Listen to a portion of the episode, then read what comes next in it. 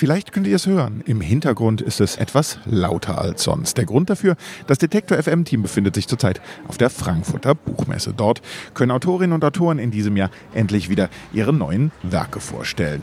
Sehr zur Freude der Leserinnen und Leser, die hier durch die Gänge stromern. Was dabei oft ein bisschen untergeht, die Bücher, die man hier entdecken kann zu produzieren, verursacht eine Menge Emissionen. Schnell mal über ein Kilogramm CO2 pro Buch. Wir fragen uns deshalb heute, wie nachhaltig ist die Buchbranche? Es ist der 21. Oktober 2021 und ich bin Claudius Niesen. Hi.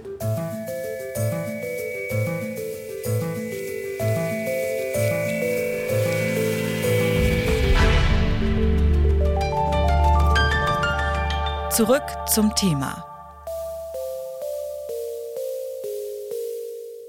Nachhaltigkeit. Mit diesem Thema müssen sich alle Branchen befassen, so auch die Buchbranche. Doch während es einzelne Verlage gibt, die ihre Bücher klimaneutral produzieren, ist das noch längst nicht die Regel. Bei über 70.000 neuen Werken pro Jahr in Deutschland wird das zum Problem. Um genau darauf hinzuweisen, hat sich 2020 die Initiative Writers for Future gegründet. Hier auf der Buchmesse habe ich mit Sven Olsson von Writers for Future gesprochen und ihn gefragt, welche konkreten Maßnahmen und Veränderungen die Initiative anstrebt.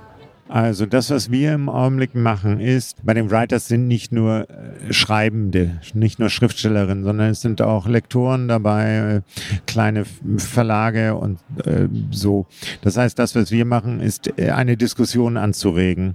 Ähm, eine Diskussion anzuregen darüber, dass nicht jedes Buch in Plastik verpackt werden muss, dass es Cradle to Cradle gibt. Das heißt, ähm, es gibt die Möglichkeit, eine Buchproduktion zu machen, die in jeder Phase klima klimaneutral ist. Das kann man machen. Die Bücher werden dann teurer, aber man kann es machen. Das sind Dinge, die man anstoßen kann äh, bei den Verlagen. Und das andere, was wir machen, ist im Kreise der Kolleginnen darüber zu reden, dass man den Klimawandel auch schriftstellerisch äh, zu Leibe rücken kann. Und zwar in der Form, dass man nicht die X-Dystopie schreibt, sondern dass man beispielsweise in einem Kinderbuch das Butterbrot äh, für die Schule nicht mehr in Alufolie einwickelt, sondern in Wachspapier oder ähnliches mehr, um über die Geschichten, die wir erzählen, auch neue Möglichkeiten weiterzugeben, zu eröffnen.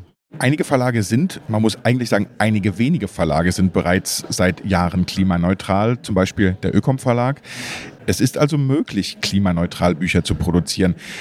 Warum ist es trotzdem noch nicht Standard in der Buchbranche? Es ist nicht Standard, weil es teuer ist.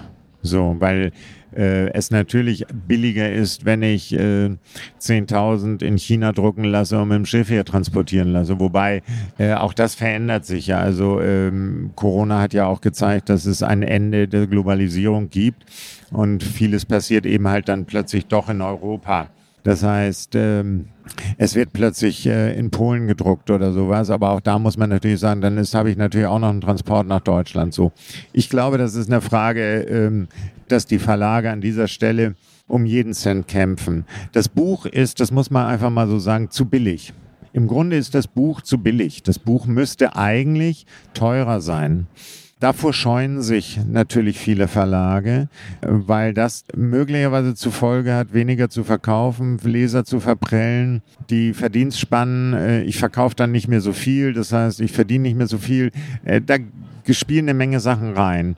Im Endeffekt muss man sagen, unter dem Strich, es geht klimafreundlich zu produzieren. Ergebnis heißt, es wird teurer und man muss einfach, glaube ich, den Mut haben, diesen Schritt zu machen und zu sagen, das Buch kostet nicht 19 Euro, sondern es kostet eigentlich 25.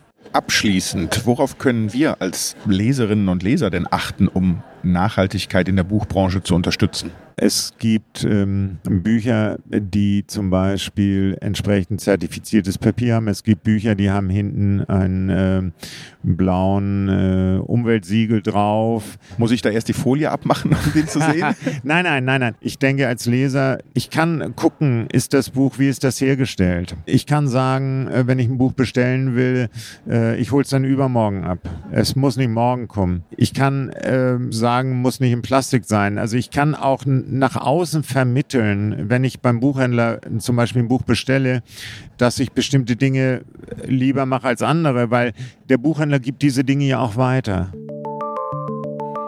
Aber natürlich gibt es sie auch, die Verlage, die ihre Bücher nachhaltig auf den Markt bringen. Der Münchner Verlag Ökom ist so einer. Dort arbeitet Anke Ochsenfahrt als Leiterin der Stabsstelle Nachhaltigkeit. Sie hat mir erklärt, wie die nachhaltige Produktion bei Ihnen im Verlag funktioniert.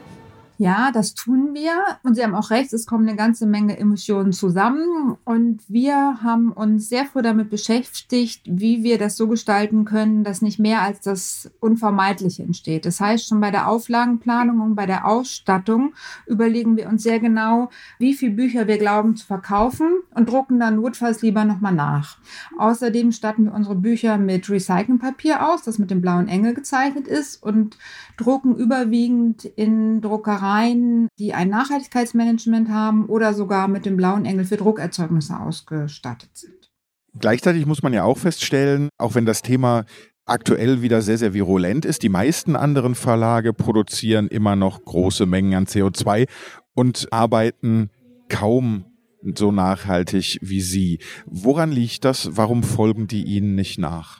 Ja, wir sind dann Vorreiter, das stimmt. Gleichwohl hat sich gerade in den letzten zwei, drei Jahren die Branche schon aufgemacht, das zu verändern. Viele nennen sich klimaneutral, weil sie einfach ihre anfallenden CO2-Kompensationen dann finanziell ausgleichen. Das tun wir am Ende auch, aber wir haben eben vorher vermieden und gut überlegt, wie viel CO2 bzw. wie hoch unsere Auflage sein muss. Ansonsten ist es natürlich immer eine Frage der Gewinnmarge. Bei uns ist die Gewinnmarge wahrscheinlich sogar noch kleiner als in anderen Verlagen, aber es ist uns wichtig. Und da dieser ganze Verlag und auch um den Verleger Jakob Radloff herum auf dem Gedanken der Nachhaltigkeit fußt, wäre es ja geradezu schizophren, wenn wir nicht das täten, was wir publizieren. Mhm. Müssen wir uns als Leserinnen und Leser denn dann am Ende einfach auch auf höhere Buchpreise einstellen, auf höhere Medienpreise, wenn wir fordern, dass Verlage nachhaltiger produzieren? Ja, das fänden wir natürlich sehr schön, weil so ist es im Moment so, dass vom Ökom Verlag das selbstverständlich verlangt wird. Und wenn wir da mal keinen blauen Engel haben, werden wir eher so ein bisschen empört gefragt, warum ist das eigentlich so? Aber wir diskutieren intern und auch mit anderen Verlagen immer schon mal wieder, warum ist es nicht so, dass wenn man ein Siegel drauf hat, ein bestimmtes, dass man dafür dann mehr Geld nehmen kann, ein Euro mehr für ein nachhaltig produziertes Buch. Die Buchbranche muss sich der Zeit anpassen und nachhaltiger werden. Dabei müssen die großen Veränderungen von den Verlagen ausgehen. Recyceltes Papier und das Weglassen von Plastikfolie sind dort aber nur die ersten Schritte. Und auch wir Leserinnen und Leser können im Kleinen etwas verändern, indem wir beim Kauf auf entsprechende Zertifikate wie den blauen Engel achten. Klar ist aber auch, wenn sich im Großen etwas ändern soll, müssen wir bereit sein, mehr für Bücher zu bezahlen. Dafür können wir uns dann aber auch mit gutem Gewissen in spannenden Geschichten verlieren. Das war's von uns für heute. Und wenn ihr noch mehr rund um die Frankfurter Buchmesse wissen wollt, empfehle ich euch unseren Podcast N99. Hört da gerne einmal rein. An dieser Folge mitgearbeitet haben Toni Mese und Benjamin Sardani. Chefs vom Dienst waren Kai Rehmen und Anton Burmeister. Und mein Name ist Claudius Niesen. Macht's gut und bis zum nächsten Mal. Wir hören uns. Zurück zum Thema vom Podcast Radio Detektor FM.